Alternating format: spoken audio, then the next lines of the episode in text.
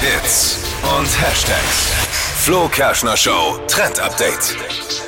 Es gibt eine neue Funktion bei WhatsApp und die kennt man eigentlich schon aus Instagram. Da konnte man ja immer Nachrichten liken, die man bekommen hat. Ja. Das ist Quick Reaction hieß, heißt das auch. Und bei WhatsApp Wie? geht Quick Reaction, also Oh. Schnellreaktion.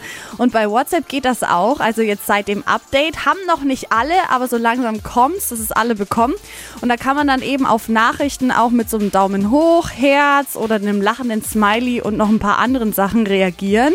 Richtig cool finde ich das. Vor allem in so Gruppenchats, wenn mal wieder jemand fragt, hey, wer ist denn am Wochenende am Start, kann einfach jeder seinen Daumen hoch geben und es werden nicht fünf Millionen Nachrichten geschrieben und man weiß genau, wie viele Leute dann da mit dabei sind. Ich finde es richtig cool. Okay. Man hat ja aber vorher jetzt im Chat auch schon einen Daumen hoch schicken können dann. Ja, in den Chat, aber jetzt reagierst du ja direkt auf die Nachricht. Jetzt geht's noch einfacher. ist noch einfacher und noch schneller und innerhalb von einer Sekunde hat man geantwortet. Das wird, das wird meinen Morgen heute verändern, diese Information. Absolut.